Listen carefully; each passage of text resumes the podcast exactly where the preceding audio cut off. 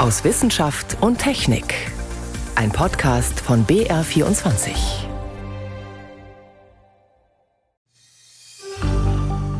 Ja, war ein anstrengender Tag. Ich glaube, wir haben unseren Rhythmus gefunden. Die Schulter hat ganz gut gearbeitet heute. Die tut jetzt ein bisschen weh. Forschung, bei der am Schluss die Schulter schmerzt? Das kann passieren, wenn man ein Römerschiff nachbaut und sich damit auf die Donau wagt. Mehr dazu später. Außerdem sprechen wir darüber, wie Bakterien beim Plastikrecycling helfen können. Doch zuerst geht es um Patienten, die über Monate unter Corona-Symptomen leiden. Das sind drei unserer Themen heute. Am Mikrofon ist David Globig. Wie gut der Körper mit einer Corona-Infektion fertig wird, das ist bei jedem Menschen anders. Die einen spüren ein paar Tage lang nur ein leichtes Kratzen im Hals oder vielleicht merken sie sogar gar nichts. Bei anderen sind die Symptome zwar stärker, aber nach kurzer Zeit verschwinden auch sie wieder komplett. Es gibt allerdings Patienten, die teilweise über Monate mit Nachwirkungen zu kämpfen haben, die etwa kurzatmig sind, sich schlapp fühlen, sich nur schwer konzentrieren können. Wenn das mehr als vier Wochen nach der Infektion anhält, spricht man von Long-Covid. Ist die Krankheit auch nach drei Monaten noch nicht ausgeheilt, bezeichnet man das als Post-Covid-Syndrom. Unter dem leiden immerhin mehr als sechs Prozent aller Menschen, die Symptome gezeigt haben, so das Ergebnis einer aktuellen Überblicksstudie. Frauen trifft es doppelt so häufig wie Männer. Wie man sich mit Post-Covid fühlt, das hat sich Veronika Bräse schildern lassen. Sinka Ford ist Post-Covid-Patientin. Die Architektin ist 57 Jahre alt, schlank und sportlich. Die Corona-Infektion ereilte sie im März vorigen Jahres, noch bevor sie eine Impfung bekommen konnte. Bei mir ging es dann so los, dass ich so einen Druck auf der Lunge hatte und kaum mehr atmen konnte und auch wahnsinnig gehustet habe. Also dieser Druck auf der Lunge war wie so eine Betonplatte auf mir. Zu Beginn hatte sie elf Tage lang hohes Fieber und kam wegen schlechter Sauerstoffwerte der Lunge ins Krankenhaus. Sie musste nicht beatmet werden und wurde wegen der damaligen Überlastung des Krankenhauses gleich wieder entlassen. Das Problem mit der Lunge blieb. Eineinhalb Jahre später leidet Sinker Ford immer noch an Atemnot. Ich komme die Kellertreppe hoch und ich komme bis zur Hälfte von der nächsten Treppe und dann bin ich schon außer Atem. Und ich muss sagen, ich war sportlich und wir sind auch in die Berge gegangen. Das geht gar nicht mehr. Also ich kann spazieren gehen, alles was eben ist. Ich liebe die Berge, aber hoch komme ich nicht mehr. Es gibt bisher kein einheitliches Krankheitsbild bei Long- bzw. Post-Covid. Viele leiden an Müdigkeit und Erschöpfung. Das kann im Einzelfall so weit gehen, dass sie ihr Bett kaum noch verlassen können. Andere sind zwar dauermüde, leiden aber trotzdem an Schlafproblemen. Auch massiver Haarausfall zählt zu den möglichen Folgeerscheinungen, sagt die Medizinerin Jördis Frommhold, die vor kurzem in Rostock ein Long-Covid-Institut eröffnet hat und viel Kontakt mit Betroffenen hat. Wir haben es zu tun mit Gelenk- und Muskelschmerzen, aber zum Beispiel auch mit Blutdruckentgleisungen und mit Neigung zu schnellem Herzschlag. Und das ist nur eine Auswahl von 200 möglichen Symptomen, die in unterschiedlichster Konstellation auftreten können. Und das bei jungen Menschen, die im Alter zwischen 20 bis 50 sind. Eine weitere Corona-Spätfolge sind kognitive Einschränkungen, wie zum Beispiel Wortfindungsstörungen, Konzentrationsprobleme bis hin zu demenzähnlichen Symptomen. Sinker Ford ist, neben den Atemproblemen, auch davon betroffen. Ich vergesse alles. Ich weiß, also ich habe ein, wie nennt sich das, ein Langzeitgedächtnis. Ich weiß, was vor vielen Jahren waren, aber was jetzt letzte Woche war. Ich lebe mit Zetteln, mit Post-it-Zetteln und mit meinem Kalender. Ich muss mir alles aufschreiben und überall stehen irgendwelche Zettelchen und daran merke ich das und das stresst mich. Mich stresst das, weil ich eigentlich vorher ganz ehrlich eine Powerfrau war und alles so hingekriegt habe. Stellt sich die Frage, woher diese Symptome kommen. Dazu wird viel geforscht. Die eine stichhaltige Erklärung, warum Corona bei manchen Infizierten zu verschiedensten Spätfolgen führt, gibt es noch nicht. Eine der Hypothesen, in der Akutphase der Infektion bilden sich nicht nur hilfreiche Antikörper gegen das Coronavirus, sondern es gibt auch sogenannte fehlgeleitete Antikörper, die im Körper verbleiben und sich gegen körpereigene Strukturen richten. Ähnlich wie bei einer Autoimmunerkrankung, erklärt Jördis Frommhold. Und die können sich theoretisch gegen prinzipiell alle Strukturen des Körpers wenden. Häufig zum Beispiel richten sie oder machen sie Gefäßentzündungen, auch zum Beispiel im Gehirn oder aber auch im Bereich der Muskulatur kann das vorkommen. Und das ist eine Erklärung oder eine mögliche Ursache für das Entstehen dieser sehr vielfältigen Symptome. Der Münchner Infektiologe Christoph Spinner vom Klinikum rechts der Isar sieht das ähnlich. Bei einem Teil der Patienten reagiert das Immunsystem über, zumindest für einige Zeit. Das gilt nicht für alle. Meine persönliche Hypothese wäre, dass es unterschiedliche Ursachen für die möglicherweise gemeinsame klinische Endstrecke gibt. Also wahrscheinlich gibt es bei einem Teil der Menschen direkte Folgen der Infektion, die bleiben im Sinne von Organveränderungen, zum Beispiel die Versteifung der Lunge, die schon sehr früh auch bei Patienten aus China und Italien gezeigt werden konnte, die monatelang noch anhalten kann. Es gibt einen Teil der Patientinnen und Patienten, die autoimmunologische Phänomene haben, also das Immunsystem zumindest vorübergehend überreagiert. Manche Menschen, die noch unter ausgeprägten Entzündungsreaktionen leiden. Und es wird auch einen Teil der Patientinnen und Patienten geben, wo wir die Ursache nicht fassen können. Sinker Ford tut sich mit der Vergesslichkeit schwer. Zu Beginn der Corona-Erkrankung konnte sie nicht mal mehr ein Buch lesen, weil sie am Ende der Seite nicht mehr wusste, was am Anfang stand. Also las sie anfangs nur noch kurze Zeitungsartikel. Ihre Lungenfunktion ist immer noch eingeschränkt, obwohl sie regelmäßig Atemtraining macht.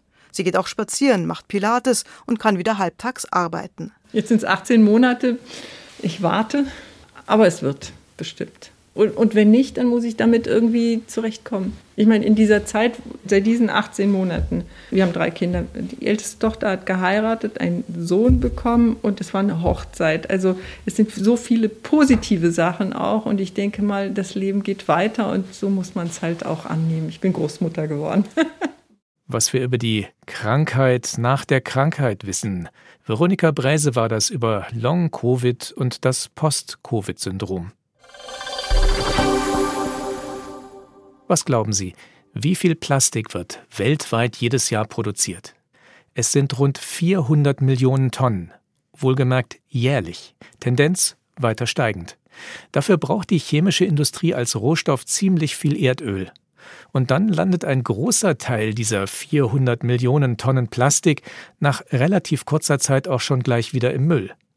Kunststoffe werden so immer mehr zum Umweltproblem auch weil sie sich bislang nur begrenzt recyceln lassen. Jetzt haben Forschende aus den USA eine neue Methode vorgestellt, mit der man aus unterschiedlichen Plastiksorten wieder Rohstoffe gewinnen kann. Ich habe darüber mit meinem Kollegen Helmut Nordwig gesprochen, unserem Chemieexperten. Warum ist Plastikrecycling denn bisher so schwierig gewesen?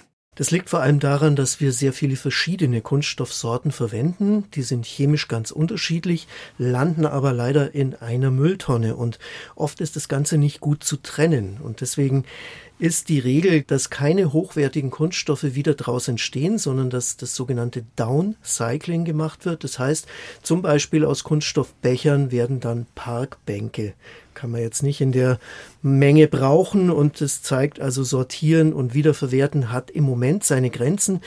Und Forschende versuchen deshalb schon länger, dass sie den Müll chemisch und biologisch so vorbehandeln, dass neue Chemikalien rauskommen, sozusagen frische Chemikalien, mit denen man was anfangen kann und die möglichst wertvoll sind. Wie gut gelingt das?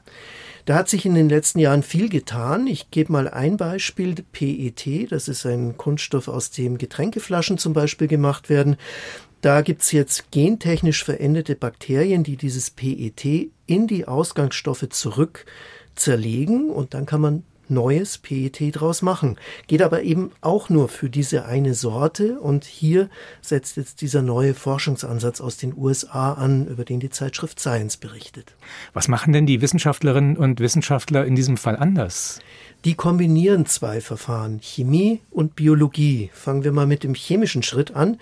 Da wird das Plastik oxidiert, es kommt also Sauerstoff ans Molekül dran und außerdem werden diese Plastikmoleküle etwas zerkleinert. Das ist dann wichtig für den zweiten Schritt nämlich einen biologischen Schritt. Sauerstoffhaltige Moleküle kann die Natur viel leichter zerlegen. Und dieser biologische Schritt, der arbeitet mit einem Bakterium, auch dieses Bakterium ist genetisch verändert, das die oxidierten Plastikfragmente dann zu Chemikalien umwandelt, mit denen man was anfangen kann. Und das sind dann Bausteine unter anderem für neue Kunststoffe?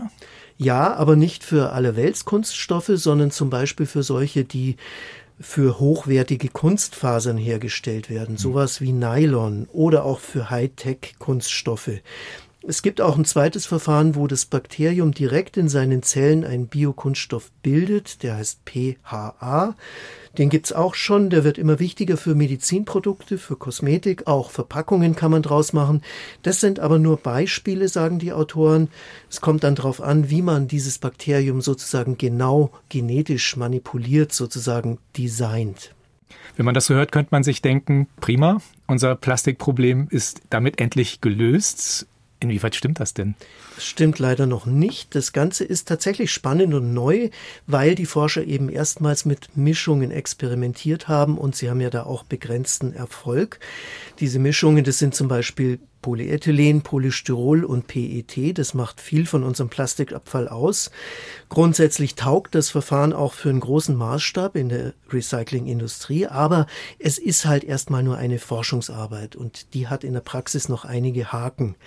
Zum Beispiel haben die Forschenden nur die Hälfte der Kohlenstoffatome aus den Plastikabfällen tatsächlich in Bausteine für neue Produkte umwandeln können. Was passiert mit dem Rest? Ja, der Rest geht leider letztendlich als CO2 in die Atmosphäre, also genau das, was man nicht haben will, ist also nur zur Hälfte bis jetzt eine Kreislaufwirtschaft, die langfristig ja angestrebt wird. Und die Autoren, die schreiben auch noch selber, dass sie gar nicht untersucht haben, was das Ganze kostet, ob sich's wirklich rechnet, in welcher Menge man diese Spezialchemikalien oder Spezialplastikprodukte wirklich brauchen kann. Und es gibt auch keine Ökobilanz, also die Auswirkung aufs Klima ist bis jetzt auch noch offen. Das heißt, weiterhin gilt, möglichst ohne Verpackungen einkaufen, den Kaffee zum Beispiel aus dem eigenen Becher trinken, auch wenn es jetzt im Labor tatsächlich ein neues und in vieler Hinsicht innovatives Recyclingverfahren gibt. Wie man aus Plastikmüll wertvolle Rohstoffe herausholen kann. Helmut Nordwig über einen neuen Ansatz mit Hilfe von Bakterien. Sie hören BR24 am Sonntag aus Wissenschaft und Technik. Heute mit David Globig.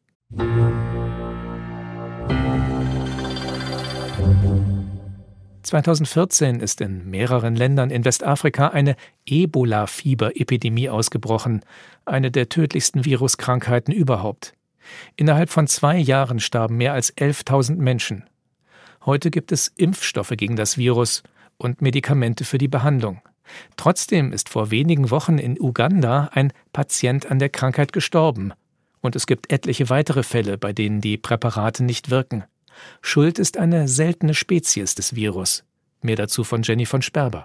Der junge Mann, der am 11. September im Mubende-Distrikt in Uganda ins Krankenhaus gebracht wurde, hatte hohes Fieber, Durchfall, blutiges Erbrechen und blutige Augen. Nach ein paar Tagen schickten die Ärzte eine Blutprobe zum PCR-Test in die Hauptstadt Kampala. Es war Ebola. Der junge Mann starb noch am gleichen Tag. Eigentlich haben Mediziner in den vergangenen Jahren viel über Ebola geforscht und gelernt, haben Medikamente und hochwirksame Impfungen entwickelt. Aber dieses war nicht das gut erforschte Saire-Virus. Es war ein anderer, seltener Virusstamm, gegen den es weder Impfung noch Medikamente gibt. Das sogenannte Sudan-Virus.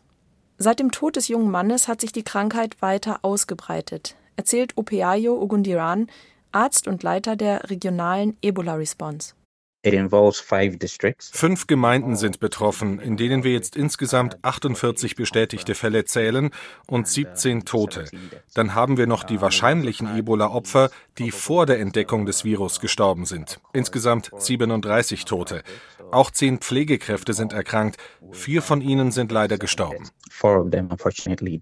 Trotz der steigenden Zahlen hat der Arzt Hoffnung, den Ausbruch schnell in den Griff zu bekommen.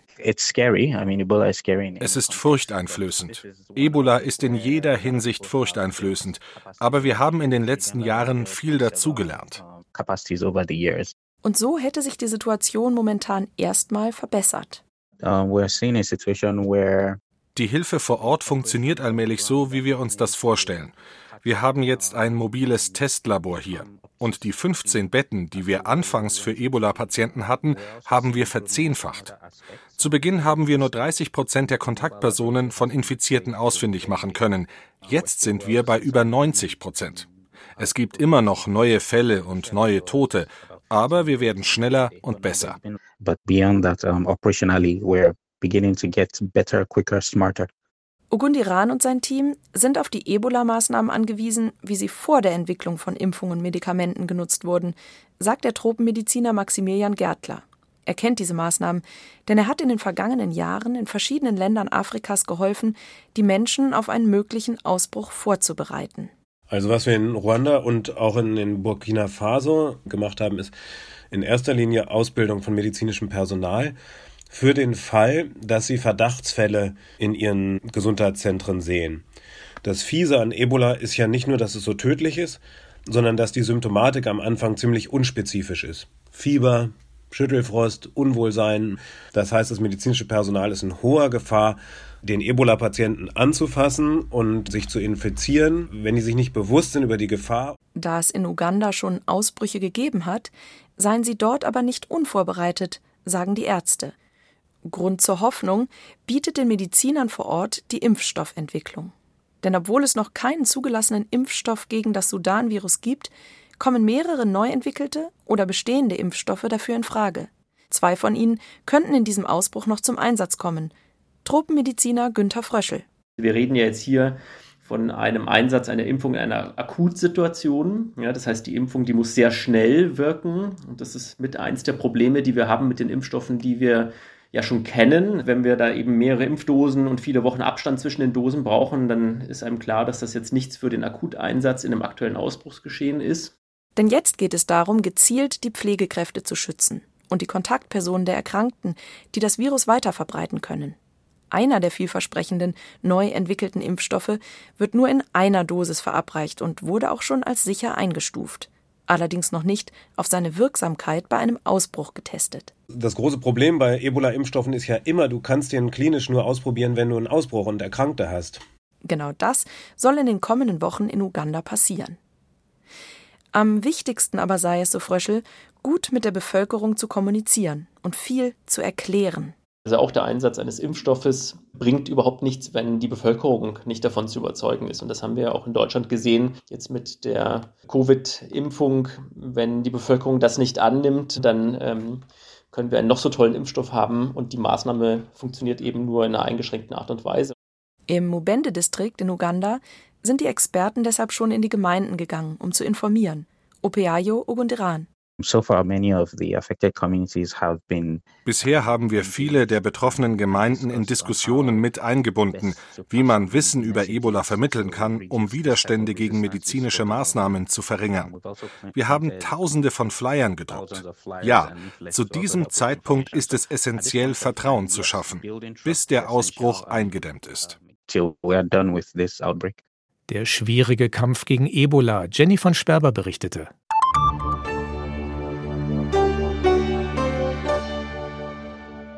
Dass man Flüsse nutzen kann, um Waren und Menschen über relativ lange Strecken zu transportieren, das haben schon die Römer in der Antike gewusst. Sie waren mit ihren Schiffen unter anderem auf der Donau unterwegs. Doch wie gut fuhren sich diese Schiffe? Und wie schnell konnten die Römer zum Beispiel damit ihre Truppen verlegen? Das und noch viel mehr wollten Historikerinnen und Historiker aus Erlangen herausfinden, und zwar im Selbstversuch. Sie sind in diesem Sommer mit nachgebauten Römerschiffen die Donau hinabgerudert. Sebastian Kirschner hat sie ein Stück auf ihrer Fahrt begleitet. Stahl, Schienen und Kräne auf der einen Seite, zwei filigrane Ruderboote aus Holz auf der anderen. Auf dem Bug markante aufgemalte Augen oder sogar ein Storch als Galionsfigur. Der Kontrast zwischen der Industriekulisse und den nachgebauten Römerschiffen könnte kaum größer sein, in dem riesigen leeren Becken des Kelheimer Gewerbehafens. Etliche Freiwillige in rotem Wollgewand, ihrer Tunika, machen sich startklar. Doch der eigentliche Plan von Althistoriker Boris Dreyer ist bereits gescheitert. Wir mussten alles umplanen. Die Weltenburger Enge ist nun mal gesperrt gewesen. Es hat Niedrigwasser gegeben. Die Pegel sinken aktuell immer noch. Rückblende. In den beiden nachgebauten Patrouillenbooten stecken mehrere Jahre Arbeit. Bereits 2018 hatten der Erlanger Wissenschaftler und sein Team aus Studenten und Freiwilligen die sogenannte FAN gebaut. Ein Schiffstyp aus der Zeit um 100 nach Christus, vorwiegend aus Kiefernholz, 16 Meter lang, knapp zwei Tonnen schwer. In diesem Sommer ist nun endlich auch das zweite Schiff fertig, die Danuvina Alakris. Aus der Zeit um 350 nach Christus, massive Eiche, 18 Meter lang, vier Tonnen schwer. Beide Schiffstypen zählen zu den wichtigsten der römischen Antike. Sie nun auf der Donau zu vergleichen, ist für den Forscher eine einmalige Chance. Wir können damit erklären, wie die Römer in der Lage waren, die nassen Grenzen zu verteidigen, zu kontrollieren. Und wir können jetzt diese beiden Bootstypen gegeneinander testen, um herauszufinden, wo die Vor- und Nachteile der jeweiligen Bootsbautypen liegen. Das Team will beide Schiffe die Donau hinabrudern, von Ingolstadt bis nach Passau. Von dort soll es für die Danubiner Alakris allein weitergehen, über 2000 Kilometer bis kurz vor das Schwarze Meer. Doch schon zu Beginn macht ihnen der trockene Sommer zu schaffen. Statt am Vortag in Ingolstadt können sie erst tags darauf in Kelheim starten.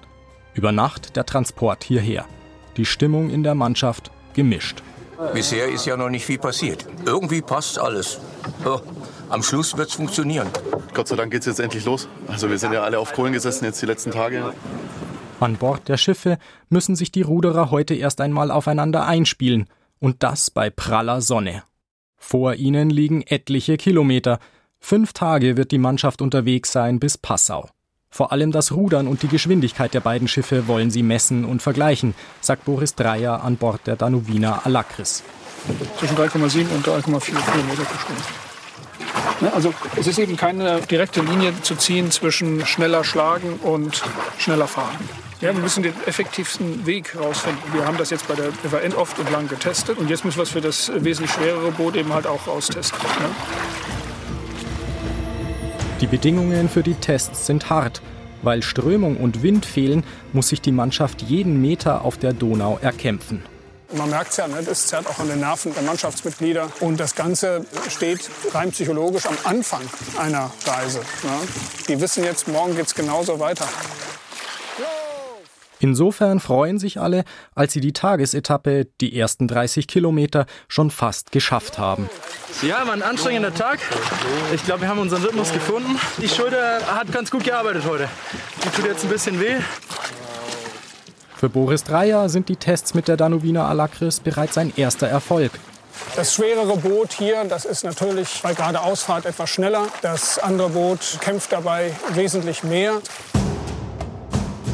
Nach knapp einer Woche hat Dreiers Team Passau erreicht. Doch unterwegs hat sich der Plan geändert. Wegen Personalausfällen und der Hitze musste der Forscher die FAN zurücklassen. Wir hätten dann eben mit zwei Schiffen nur mit halbem Personal fahren können. Und das bei den Temperaturen, vielleicht hätten wir es geschafft, aber es ist doch rein psychologisch auch nicht so gut geworden. Ne? Fast 200 Kilometer liegen inzwischen hinter der Danubiner Alakris. Nicht ganz ein Zehntel der Strecke ist damit erst geschafft. Für diese Besatzung ist hier nun Schluss. Trotzdem ist die Reise auf dem Donaulimes schon jetzt für die Beteiligten ein Erfolg. Es hieß ja immer, 15 Kilometer waren diese römischen Kastelle auseinander und die sind Patrouille gefahren. Auf jeden Fall Respekt, weil stromabwärts geht's mit Strömung. Stromaufwärts 15 Kilometer ist schon ein ordentliches Stück. Auf der anderen Seite wird man sagen können, dass die Leistungsfähigkeit der Soldaten und die Leistungen der Bootsbauer doch enorm sind, damit man auf dieser Grenze präsent ist. Mit Ankunft in Passau endet die wissenschaftliche Etappe der Danubiner Alakris. Doch die Reise geht weiter. Wie kommen die nächsten Ruderer klar? Wenn alles gut geht, dann erreichen sie demnächst ihr Ziel nahe des Schwarzen Meeres. Mit dem Römerschiff unterwegs auf der Donau, ein Beitrag von Sebastian Kirschner. So viel für diesmal aus Wissenschaft und Technik. Am Mikrofon war David Globig.